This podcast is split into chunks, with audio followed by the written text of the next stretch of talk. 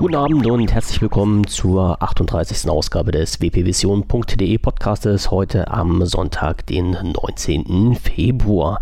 Ja, es hat sich mal wieder auf den Sonntag geschoben. Ja, ich kann daran nichts ändern. Ich bin irgendwie ein faules Kerlchen geworden und ich schaue mal, ob ich die Sache heute noch rausbekomme, aber ich glaube es nicht. Das heißt, normalerweise, also ich gehe jetzt davon aus, wenn ihr den Podcast hört, wird es schon mittlerweile der Montag sein, der 20.02. Ja, ich hatte vor längerer Zeit, als ich noch mit den Michael zusammen gepodcastet hatte damals, irgendwie hat sich da so eingeschlichen, dass wir am Anfang des Podcastes immer irgendwelche historischen Daten durchgekaut haben, so als kleine Information am Rande. Und irgendwie hat das in recht negativen Touch bekommen, weil immer, wenn wir einen Podcast gemacht haben, gab es immer irgendwelche Todesfälle, die wir da angesprochen hatten. Naja, äh, negativen Touch will ich jetzt nicht aufkommen lassen, aber die Idee mit diesen Daten fand ich jetzt eigentlich nicht schlecht und ich habe mir mal die Mühe gemacht und einfach mal reingeschaut, was gab es denn am 19. Februar so im Laufe der letzten Jahre, Jahrzehnte an wichtigen und interessanten Informationen. Und da ist mir aufgefallen, 1878 hat Thomas Edison den ersten Phonograph sich patentieren lassen. Also gerade für uns Leute, die hier im mobilen Bereich unterwegs sind, sicherlich keine uninteressante interessante Geschichte. Also irgendwann ging die ganze Geschichte mal los, dass da jemand so ein paar Geräte sich hingestellt hat, verbunden mit einer Schnur, ja, und dann halt Informationen hin und her geschickt hat und auf der einen Seite konnte man reinsprechen, auf der anderen Seite konnte man hören. Ja, wenn man sich überlegt, wie groß die, damals, die Dinger damals waren und was das für ein Aufwand war und vor allen Dingen, was für eine geile Erfindung das war. Und heutzutage rennt jeder wirklich mindestens mit einem Smartphone durch die Gegend. 1955 war das erste selbstgewählte internationale Telefongespräch aus Deutschland heraus. Also es hat dann schon eine ganze Weile gedauert vom ersten Fotografen bis zu einem Telefongespräch, was international auf unseren Grund und Boden hier passiert ist. Und auch nicht ganz unwichtig in der gesamten Geschichte der Technik. 1986 wurde die Weltraumstation Mir ins All geschossen. Ja, und Geburtstage gab es natürlich auch. 1473 wurde der Herr Nikolaus Kopernikus geboren. Ja, also Astronom, Mathematiker und sicherlich auch ein bedeutender Mensch seiner Zeit und auch der jetzigen Zeit noch. Ja, diesmal so zu ein paar historischen Daten am Rand. Und jetzt kommen wir ganz gemütlich zu unserem ersten technischen Punkt. Und zwar ist das eine Information, wo es wieder mal um Edge geht. Edge, dieser Browser von Microsoft, der in den letzten Wochen und Monaten immer mehr gepimpt und aufgebaut wurde, hat äh, einen kleinen na, ich sag's mal so, einen kleinen Nachteil gehabt. Man, es gab also für Edge oder es gibt immer noch für Edge nicht ganz so viele Plugins wie für andere Browser, was natürlich einen riesengroßen Vorteil hat. Man kann sich also nicht irgendwelchen Müll draufziehen und äh, sich damit äh, Sicherheitslücken belasten. Aber aus diesem Grund gab es natürlich auch keine Möglichkeit bisher oder keine vernünftige Möglichkeit, die ganzen Ads zu blocken. Also Adblocker als Plugin ist ja seit vielen Monaten, eigentlich schon Jahren im Gespräch für viele Browser verfügbar. Das bekannteste Plugin ist Adblocker Plus, was aber ganz doll böse dann wieder durch die Medien getrieben wurde, weil da Daten analysiert und aufbereitet wurden, äh, ja, wo man eigentlich gedacht hatte, dass die gar nicht gespeichert werden. Dazu kam noch die Geschichte, dass bei Adblocker Plus dann Unternehmen angeboten wurde, gegen eine entsprechende Gebühr die Werbung dann trotzdem anzeigen zu lassen und so weiter. Also Adblocker Plus ist im Nachhinein eigentlich hinten runtergefallen von der Glaubwürdigkeit, zumindest aus meiner Sicht heraus. Ja, und da gab es halt noch so eine Geschichten, auf die ich dann umge eingestiegen bin bei meinen Browsern, die ich hier verwende, und zwar ist das NoScript, wo halt nicht nur Ads geblockt werden, sondern wirklich jegliche ausführbaren Skripte, die nicht wirklich was mit dem ursprünglichen Inhalt der Seite zu tun haben, geblockt werden. Ja, und das alles gab es halt beim Edge nicht. Und jetzt kam heraus, dass ein, ja, ein Plugin entwickelt wurde, was sich dann nennt AdGuard AdBlocker. Und das werde ich auch mal mit verlinken. Das ist, soweit wie ich das jetzt auf meinem Schirm habe, das erste und einzige Plugin, was es jetzt als im, im Bereich Adblocker gibt. Und wer Lust hat, kann das ja mal ausprobieren. Wie gesagt, ich verlinke es in den Shownotes mit. Schaut mal rein, wenn das was für euch ist. Sinnvoller und interessanter wäre es natürlich, wenn es ein ordentliches äh, No-Script für ähm, Edge geben würde, aber das gibt es soweit wie ich weiß noch nicht. Wenn das mal irgendwann rauskommen sollte, empfehle ich immer das, dann sind wirklich alle Skripte weg und ihr könnt euch keinen Blödsinn über den Browser auf den Rechner ziehen. Punkt 2. Eigentlich der, der, der Punkt, der ist schon ein paar Tage alt, aber ist halt immer noch auf meiner Liste Liste mit drin und der besagt halt, es gibt keine neuen Insider-Builds. Ja, heute ist Sonntag, die Woche ist eigentlich schon rum, eigentlich uninteressant, aber man sieht halt wieder, dass auch Microsoft in der Insider, also die Insider von Microsoft noch äh, recht viel und heftig an der ganzen Geschichte arbeiten und diesen, diesen äh, Turnus des einwöchentlichen Veröffentlichen von Builds, wie es halt in den letzten Wochen und Monaten eigentlich üblich war, nicht durchgezogen hat. Es gab dann diverse Informationen, warum das halt nicht rausgekommen ist. Das lasse ich jetzt mal beiseite. Also diese Woche gab es keine neuen Builds, weder für den Desktop noch für den mobilen, mobilen, mobilen Bereich, meine Güte. Und äh, wir warten halt mal auf die nächste Woche, ob sich da noch was ergibt oder ob dann halt auch wieder eine Absage kommt. Punkt 3. Gleichzeitig noch eine Information, Microsoft Softwareveröffentlichung der Patch Day, der eigentlich geplant war, wurde auch verschoben und zwar auf den 14.03. Also Patch Day, wer das nicht weiß, ist halt so eine Geschichte von Microsoft, wo ja eigentlich die, also nicht eigentlich, sondern wo halt Sicherheitslücken und Bugs äh, gesammelt werden aufbearbeitet und geändert werden, beziehungsweise äh, ja, ausgemerzt werden in dem Sinne.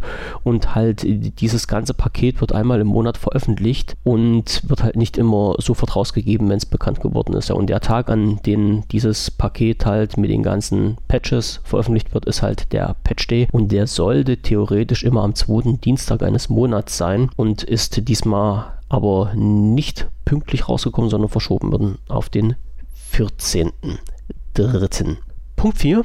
Wir gehen mal wieder in die Ecke rein Apps und was es da sonst noch so zu hören und zu tun gibt. Ich muss sagen, ich habe im, im Forum, hatte ich in einem der letzten Podcasts schon mal angesprochen, unser Herr Hannibal Lecter ist ja immer fleißig bei der Sache und postet Informationen, wenn ein ein neues Update rauskommt für WhatsApp und ich kann immer nur noch betonen, gefühlt kommt da jeden Tag ein Update raus. Ist natürlich nicht so, das weiß ich, aber ich kann jetzt hier immer schön nachvollziehen, dass wirklich für WhatsApp und WhatsApp Beta immer schön Updates gemacht werden. Also auch in diesem Bereich lässt sich da äh, nicht sagen, dass gar nichts getan wird. Und eine Sache, die mir noch aufgefallen ist, beziehungsweise die mir untergekommen ist, als ich die News hier durchgestöbert habe und aufbereitet habe für den Podcast, Garmin ein Unternehmen, was eigentlich bekannt ist für Navigationsgeräte jeglicher Art. Bekannt vor allen Dingen, sage ich mal jetzt so, in letzter Zeit unter den Geocachern, weil für die die Hardware jetzt relativ gut zugeschnitten ist und auch für äh, ja, Radfahrer und auch für den äh, Marinebereich. Da gibt es halt auch Navigationsgeräte und natürlich auch fürs Auto. Ja, also Garmin-Geräte gibt es auch fürs Auto. Ich weiß gar nicht, ich glaube, damit haben die sogar angefangen. Also Garmin hat natürlich neben der Hardware, neben den Navigationsgeräten und neben der entsprechenden Software, die die da rausbringen, ein Fitnessprogramm aufgebaut, schon vor längerer Zeit. Und es gibt auch diese Garmin Watch, wo man sich die Daten anzeigen lassen kann, wenn man jetzt zum Beispiel unterwegs ist und joggen geht. So verbunden dann mit Pulssensor und Herzfrequenzanzeige und was es nicht noch alles gibt. Und neben dieser Hardware, die dann direkt von Garmin für uns zur Verfügung gestellt wird, gibt es auch eine Software und die nennt sich Garmin Connect und Garmin Connect. Äh, ich lese es jetzt mal schnell von der, von der Seite bei Garmin ab, denn da ist das wirklich eindeutig erklärt. Garmin Connect ist ein Online-Auswertungs- und Trainingsprogramm zum Speichern, Analysieren und Weitergeben deiner Fitnessaktivitäten. Mit Millionen von Benutzern, die laufen, Radfahren, schwimmen oder wandern, bist du in bester Gesellschaft.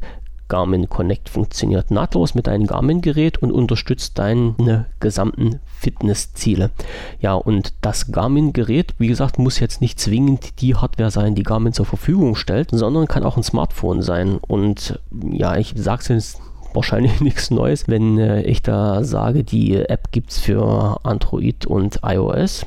Ja, aber diese App gibt es natürlich, oder das heißt natürlich, diese App gibt es halt auch fürs Windows Phone, beziehungsweise für Windows, also für den Bereich Windows 10 und Windows 10 Mobile ist die App verfügbar und ist doch, denke ich mal, erwähnenswert für die Leute, die immer den Teufel an die Wand malen und sagen, es gibt keine Apps für unsere Geräte. Wer sich damit mal auseinandersetzen will, ich setze den Link mal mit rein. Zu erreichen ist die ganze Geschichte unter connect.garmin.com und Dort landet ihr auf der Startseite, könnt euch die entsprechende App runterziehen und könnt auch in dieser Seite mal ein bisschen rumsurfen, euch die Funktion anschauen und natürlich könnt ihr euch auch hier anmelden oder beziehungsweise, wenn ihr noch nicht angemeldet seid, registrieren und dann euer Kundenkonto dort anlegen, damit entsprechende Daten, wenn ihr das denn wünscht, dort abgespeichert werden und geteilt werden können. Und weiter geht's im Bereich der Spiele und Apps mit Punkt 5. Fallout 4 hatte ich in den letzten Podcasts auch schon mal angesprochen. Dieses äh, wunderschöne Spiel in der letzten Woche bzw. vor 14 Tagen kam ja dieses Grafik-Update raus für Fallout 4, was dieses ganze Spiel noch ein bisschen optisch aufgepeppt hat, wovon ich immer noch unheimlich begeistert bin, muss ich ja offen und ehrlich zugeben. Und im Zuge der Geschichte Weiterentwicklung von Fallout 4 wurde, es ist schon einige Zeit her, bekannt gegeben, dass es das Spiel höchstwahrscheinlich auch im Bereich Virtual Reality geben soll. Das heißt, mit einer VR-Brille sollte man sich dann irgendwie im Fallout 4 bewegen können und das spielen können. Das ist in den letzten Monaten wieder ein bisschen eingeschlafen, beziehungsweise die Berichterstattung ist eingeschlafen, aber es kam jetzt noch ein Interview raus, soweit wie ich das jetzt gesehen habe. Und jetzt drücke ich nochmal schnell auf den Knopf. Und dort wurde halt nochmal gesagt, dass die, das Unternehmen, was Fallout 4 entwickelt, was sich da nennt Bethesda, ich hoffe, ich spreche das immer richtig aus, ich glaube es zwar nicht, aber okay, dass die weiterhin an dieser VR-Version arbeiten. Und zwar hat dort ein gewisser Herr Todd Howard, was der Produzent ist, versichert, dass die Entwicklung voranschreitet und man sich noch in einer Experimentierphase befindet. Das heißt, man soll, also was heißt man, ich gebe die Hoffnung nicht auf, dass das Spiel irgendwann mal im VR-Modus rauskommt. Ich verlinke mal einen kleinen Artikel, ich hoffe, ich habe den noch da, wo das ein bisschen näher beschrieben ist. So, und schon geht es auch zum letzten Punkt, hat auch was mit Spielen zu tun. Ich weiß, dass es im Forum so einen kleinen, hm, ja, ein Disput kann man nicht sagen, also so eine kleine Frage immer aufgeworfen wurde, warum soll ich mir halt eigentlich eine Spielkonsole kaufen, wenn äh, die Spiele nicht mehr exklusiv für Konsolen hergestellt werden, für, im Bereich, also im, im Microsoft-Spielebereich, sondern halt auch für den PC. Ja, die Frage kann man nicht so einfach erklären. Ich sag's mal so, bei der, bei der Konsole hat man sicherlich den Vorteil, dass da schon eine richtig gute Hardware drin ist. Und die Spiele, die man dafür bekommt, halt auch auf diese Hardware zugeschnitten sind, was beim Rechner nicht immer so der Fall ist.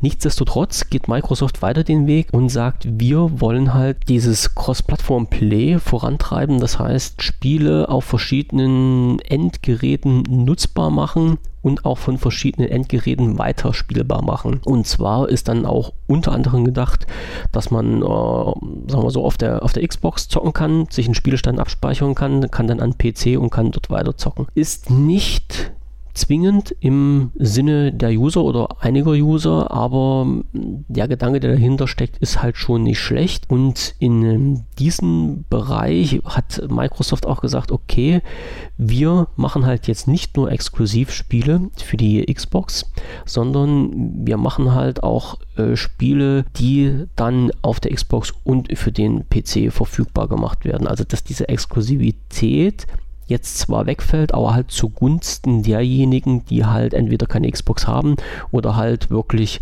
plattformübergreifend spielen wollen. Ob das jetzt so den gewünschten Erfolg hat, weiß ich nicht. Sag mal, für mich persönlich, ich finde es nicht schlecht, weil ich habe keine Konsole. Das heißt, wenn ich spiele, dann spiele ich nur am Rechner. Und für mich blieben jetzt halt diese Exklusivspiele, die es nur für die Xbox gab, bisher immer außen vor. Und an die könnte ich jetzt anknüpfen und sagen, okay, mir wird jetzt, also mir persönlich wird jetzt der Weg geebnet, dass man halt äh, Xbox exklusive Spiele auch auf dem PC spielen kann, weil sie halt nicht mehr exklusiv sind. Schauen wir mal ab. Äh, nee, warten wir mal ab, schauen wir mal, was uns die Zukunft da bringen wird, ob das eine gute Idee von Microsoft ist oder ob das, ob das voll nach hinten losgeht. Ich weiß es nicht. Für die Konsolenbesitzer sicherlich ein kleiner Schlag, aber ja, ich hoffe und denke mal, die Leute von Microsoft werden sich etwas dabei gedacht haben. So, das war's schon wieder für diese Woche und die Themen sind durch. Viel ist also nicht passiert. Ihr habt es gehört. Schauen wir mal, was in der nächsten Woche so passiert. Ich hoffe, da gibt es wieder ein bisschen mehr zu erzählen und auch eine Insider kommt raus, von der ich da berichten kann. Ansonsten wünsche ich euch eine guten, einen guten Start in die Woche und wenn ihr wollt und wenn ihr könnt, hören wir uns dann irgendwann Freitag, Samstag, Sonntag, wann ich Lust und Laune habe, um die Zeit dazu, den nächsten Podcast rauszubringen, wieder. Bis dann, tschüssing. あっ。